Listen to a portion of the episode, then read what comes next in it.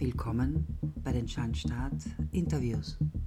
Unsere Gäste sind zu einem Teil berühmt, bekannt, illuster, zum anderen Teil Menschen wie du und ich.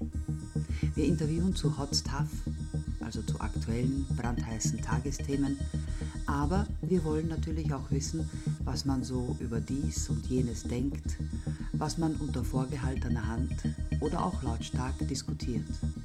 Welche Meinungen, Anliegen, Probleme, Erfahrungen, ob besorgniserregende oder lustige, hat Frau und Herr Österreicher. Sei gespannt.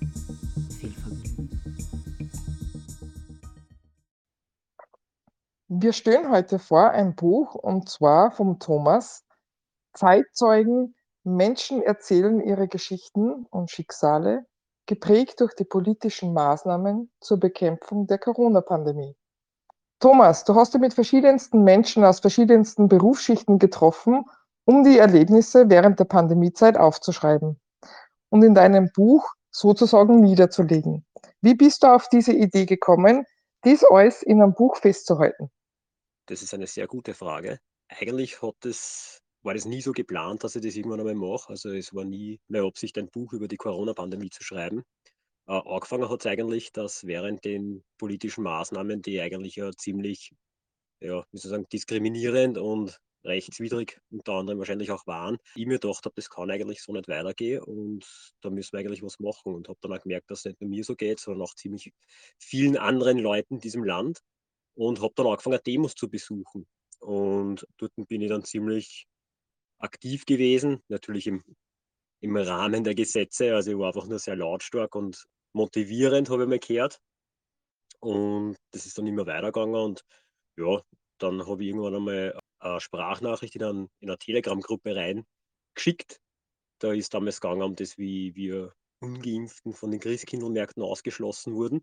Und da hat dann einer gemeint, Herst, das solltest du vielleicht auf der Demo, auf der nächsten Demo einmal so bringen als Rede vielleicht. Und ich bin eigentlich überhaupt kein Typ, der gerne auf einer Bühne steht oder irgend sowas macht. Also ich bin eigentlich sehr introvertiert und habe gedacht, okay, wurscht, springst über den Schatten, machst das, es kann vielleicht ein paar Leute zum Nachdenken bewegen. Und habe das halt dann gemacht und das war dann zufällig einer der größten Demos mit den meisten Teilnehmern. Und das ist dann ziemlich gut angekommen. Also ich habe da viel Feedback drauf gekriegt und habe dann in weiterer Folge aufgrund dieser Rede wiederum angefangen, für Plattform Artikel zu schreiben, wo man quasi die Gefühle, die, also die Gefühle eigentlich ist um Statistiken schreiben gegangen, aber ich habe mehr so um die, um die, um die Gefühlswelt geschrieben, wie es angeht während der Pandemie, was das mit einem Menschen macht, was das mit dem Umfeld bewirkt, wie wir eigentlich gespalten werden, wie diese Spaltung sich auswirkt. Ja, und da haben wir dann auch wiederum ziemlich viele Leute viel Feedback zurückgeschrieben und haben gemeint, Herr, das ist wirklich gut, das, das, das liest sie gut und dass ich eigentlich viele wunde Punkte eigentlich thematisiere, über die eigentlich fast keiner redet, was eigentlich auch traurig war in der Hinsicht. Und da hat dann einmal irgendwer so Spaß aber gesagt, na warum schreibst du das nicht in einem Büchel? Und ich habe dann auch gesagt, na, ich kann ja kein Buch schreiben. Ich meine, Buch schreiben ist halt einfach, ja, hin und wieder meinen Artikel schreiben, ist so quasi Amateurliga und ein Buch ist halt dann schon eher Königsklasse. Und irgendwie haben wir dann aber gedacht, okay, es gibt so viele Menschen auf der Welt, denen es eigentlich ähnlich wie mir geht oder sogar noch schlimmer.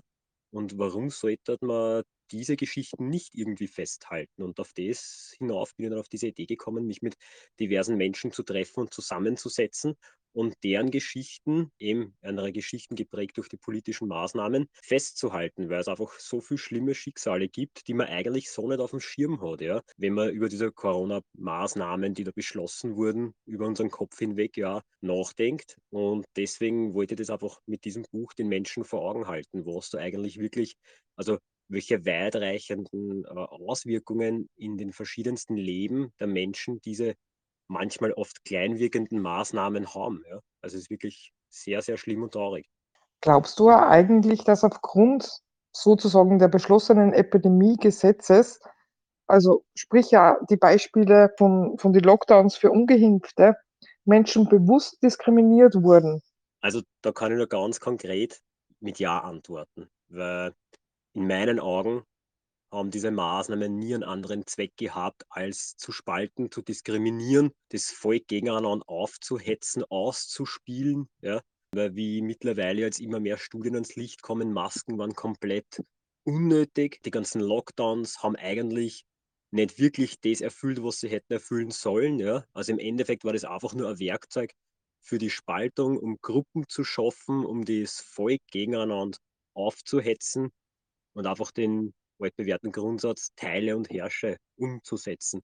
In deinem Buch kommen ja Menschen vor, die jeweils ein Kapitel umfassen. Welches hat dich am meisten berührt und, und warum hat dich das berührt? Kannst du da so eine, eine kurze Geschichte erzählen? Also das ist die Frage, vor der ich mir eigentlich am meisten gefürchtet habe, ja. Wenn es um dieses Buch geht, dass mir irgendwann wer, wer fragen wird, welches war das für dieses Lieblingskapitel oder das Schlimmste. Ich muss ganz ehrlich sagen, ich kann diese Frage nicht beantworten. Und zwar aus folgendem Grund, es sind einfach so viele verschiedene Kapitel und so viel extrem verschiedene Kapitel. Also ich habe mir mit Absicht Menschen gesucht, deren Geschichten sich nicht ähneln, ja, weil es ja auch für den Leser spannend sein soll. Erstens einmal und zweitens einmal, weil sie natürlich auch zeigen soll, wie weitreichend diese Maßnahmen die Leben eingeschränkt haben. Und daher ist es auch so unvergleichbar. Also ich habe zum Beispiel einen Pensionisten, der seine Frau nicht beim Sterben begleiten durfte. Ja. Ich habe einen, einen Mann, der homosexuell ist, der wiederum ungeimpft ist und jetzt wiederum aufgrund der Ungeimpftheit äh, fast dieselbe Diskriminierung erfahren musste, wie damals, als er sich als homosexuell geoutet hat. Ja. Ich habe einen Schüler, wo die Lehrer quasi eine Machtposition ausgespielt haben über die Kinder und haben sie gezwungen, durchgehend Masken zu tragen und haben einfach willkürlich die, die Pausen nicht eingehalten. Ja. Ich habe einen Demonstranten, der einfach Bild des Rechtsradikalen vorgeworfen bekommt und eigentlich das komplette Gegenteil ist, ja, der sehr umweltbewusster Mensch eigentlich ist. Ja. Und ich würde auch gar nicht mir auf ein Kapitel festlegen, weil wenn ich das tun würde, dann würde, glaube ich, auch, indem ich eines benenne, die anderen irgendwo dem gegenüber dann wiederum reduzieren, als wie das war ja dann nicht so schlimm, weil den sind zwar schlimmer. Also ich finde, es waren wirklich alle Kapitel schlimm und ich glaube, dass es dem Leser sehr schwer fallen wird, im End, wenn er das Buch fertig hat, zu sagen, so, das Kapitel war jetzt wirklich das Schlimmste. Weil alle für sich so äh, alleine stehen und auch wirklich so schlimm sind. Also man glaubt es ja nicht. Also ich habe diese Kapitel auch nicht erfunden ich glaube, wenn ich ein Buch lesen würde und ich nicht wissen würde, dass es der Wahrheit entspricht, würde ich sagen, na, der hat maßlos übertrieben, der Mensch. Ja. Und das ist eigentlich das Traurige daran, dass es die Realität ist, aber so übertrieben wirkt. Dein Buch kann in diesem Sinne eigentlich sehr viele Menschen, also zumindest im deutschsprachigen Raum, erreichen, weil es bestimmt vielen so ergangen ist während die Lockdowns. Und die sind in irgendeiner Form eben auch diskriminiert worden, was du schon jetzt ein bisschen eben auch erzählt hast. Was möchtest du gerne außerhalb deines Buches den Menschen am Mut zusprechen?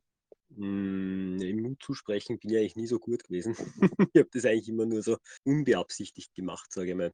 Aber hm, was ich auf jeden Fall sagen kann, ist, dass die Welt an sich eigentlich sehr schön sein kann und sehr schön ist. Es gibt einfach nur ein paar Menschen, die oder ein paar Personen, die das anders sehen und die uns eigentlich unterdrücken wollen. Und man darf nicht vergessen, wir sind viel, viel mehr wie die. Und was man auch nie vergessen darf, ja, jeder Einzelne kann was bewegen. Ja. Mein Bruder zum Beispiel, der um zwölf Jahre älter ist wie ich, der hat damals auch gemeint, der ist ein, ein sehr starker Befürworter dieser ganzen Corona-Maßnahmen gewesen und hat damals auch gemeint, ja, na, was will, was will der kleine Thomas da mit seinen Reden und mit seinen Artikeln da schon bewegen, ja. Aber wie man sieht, ich sage jetzt nicht, dass ich das Ruder komplett herumgerissen habe, aber ich habe einfach viele Leute kennenlernen dürfen dadurch und auch viele haben gesagt, Herst, das, was du schreibst, das motiviert mich und, und, und das, das zeigt mir, es geht doch gute Seiten auf der Welt und jeder Einzelne kann was bewegen, ja. Jeder Einzelne, auch wenn man glaubt, das, was man macht, ist so unbedeutend, na, es findet irgendwann einmal seine Bedeutung und, und jeder Einzelne kann was bewirken in der doch großen Welt. Das ist ein riesengroßer Zuspruch am Mut und da stimme ich dir voll zu, da hast du vollkommen recht, jeder Einzelne kann was bewirken.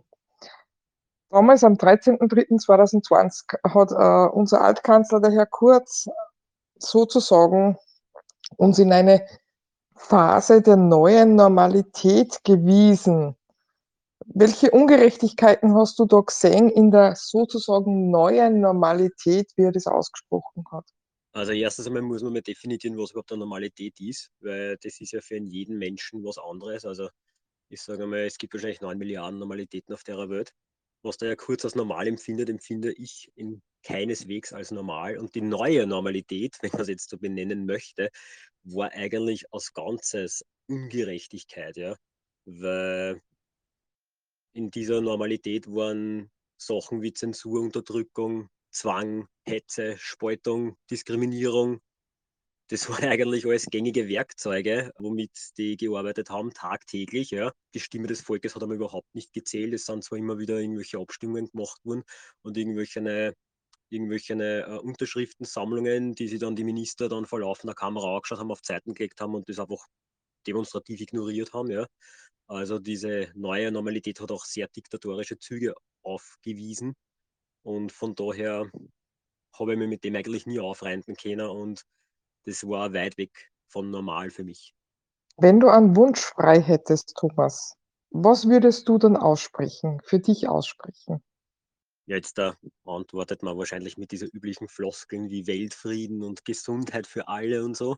Das sind an sich schöne Wünsche, muss ich ganz ehrlich sagen, aber ich würde mir eher da wünschen, dass jeder das erreicht, wofür er kämpft. Ja? Weil in meinen Augen ist das sehr viel wertvoller, weil ich sage mal, wenn ich jetzt da vielleicht morgen durch meinen heutigen Wunsch Weltfrieden verursachen könnte, wer weiß, ob die Leute ihn dann auch wirklich zu schätzen wüssten, weil der wäre ja dann einfach so da, ja. Und ich glaube, wenn man was erreicht, wofür man wirklich selbst einsteht und kämpft, dann weiß man das sehr viel mehr zu schätzen und es ist sehr viel wertvoller für einen. Und es beweist auch im End, dass das Gute am Ende immer gewinnt. Das ist ein sehr schöner Wunsch. Thomas, ich bedanke mich für das Interview. Ich wünsche dir ganz viel Erfolg. Ich werde mir auf alle Fälle das Buch kaufen und alles Gute für dich. Ich sage ebenso danke. Danke, dass ich Fragen beantworten habe dürfen. Danke, dass du dir die Zeit genommen hast, die Fragen überhaupt zu stellen und die Gedanken. Recht, recht herzlichen Dank. Das war ein Schandstaat-Interview. Besuche unsere Website www.der-schandstaat.info und abonniere unseren Kanal. Wenn dir einer unserer Beiträge, Podcasts oder Interviews gefallen hat, dann teile sie bitte. So hilfst du uns, noch mehr Menschen zu erreichen. Wir, das Team vom Schandstaat, lieben unsere freiwillige Arbeit und du kannst dir ganz bestimmt vorstellen, dass für uns jedes Like, jeder einzelne Kommentar und natürlich auch das Teilen der Beiträge wie Applaus in einem Theater ist. Die Bretter dieser Welt, wie das Theater seit Jahrhunderten genannt wird, ist für uns Schandstaatler eben das Internet. Aber die Freude über die Wertschätzung des Publikums ist virtuell genauso herzerwärmend und energiespendend. Danke dafür. Wir freuen uns, dass du zu uns gefunden hast und heißen dich auch herzlich willkommen, wenn du bleiben willst, als Abonnent, Fan oder sogar Unterstützer. Vielen, vielen Dank bis bald bei den Schandstaat-Interviews oder in einem Podcast.